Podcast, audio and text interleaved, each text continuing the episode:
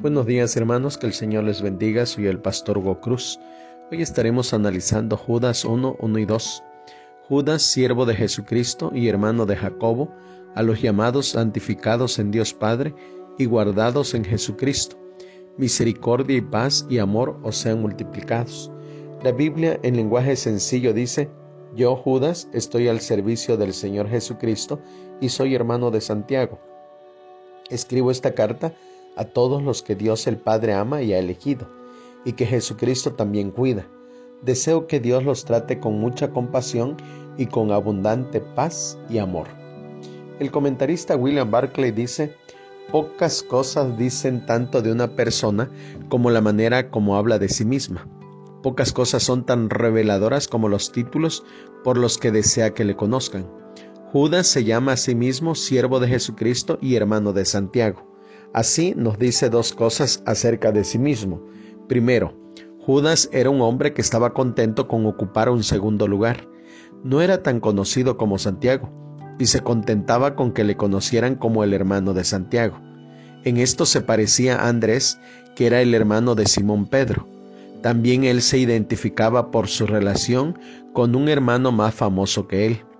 Judas y Andrés podrían haber sentido rencor por vivir a la sombra de sus hermanos, pero los dos tenían el don de aceptar con buena voluntad el lugar subordinado. Segundo, el único título de honor que Judas se permitía era el de siervo de Jesucristo. En griego es doulos, que quiere decir esclavo más que siervo o servidor. Es decir, Judas consideraba que no tenía más que un objetivo y una distinción en la vida, el estar siempre a disposición del Señor Jesús para servirle en su causa. La más grande gloria que ningún cristiano puede alcanzar es la de ser útil al Señor Jesucristo. En esta introducción usa Judas tres palabras para describir a los cristianos. Primero, los cristianos son personas a la que Dios ha llamado. En griego, llamar es kalein, y kalein tiene tres grandes áreas de uso. Es la palabra que se usa para convocar a una persona a una misión, a un deber, a una responsabilidad. El cristiano es llamado a un deber, a una responsabilidad en el servicio de Cristo.